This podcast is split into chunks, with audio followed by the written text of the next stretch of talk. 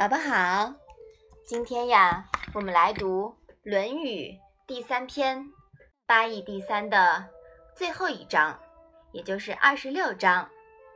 你先来读一下好吗？子曰：“居上不宽，为礼不敬，临丧不哀，吾何以观之哉？”妈妈，这一章是什么意思啊？孔子说，居于执政地位的人不能宽厚待人，行礼的时候不严肃，参加丧礼时也不悲哀。这种情况，我怎么能看得下去呢？孔子主张实行德治、礼治，这首先提出了对当政者的道德要求，呼应“不重则不威”。主张自重重人。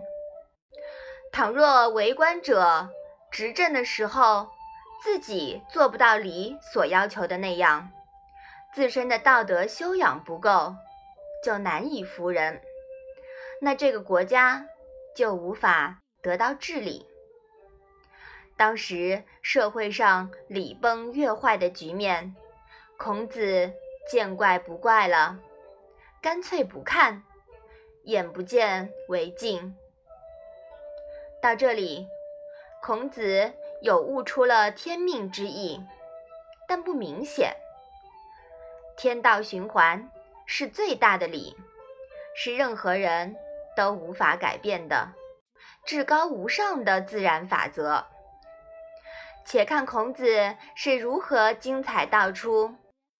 我们在后记篇章中。慢慢的来学吧。好，我们把这一章来复习一下。子曰：“居上不宽，为礼不敬，临丧不哀，吾何以观之哉？”嗯，那我们今天的《论语》小问问呀，就到这里吧。谢谢妈妈。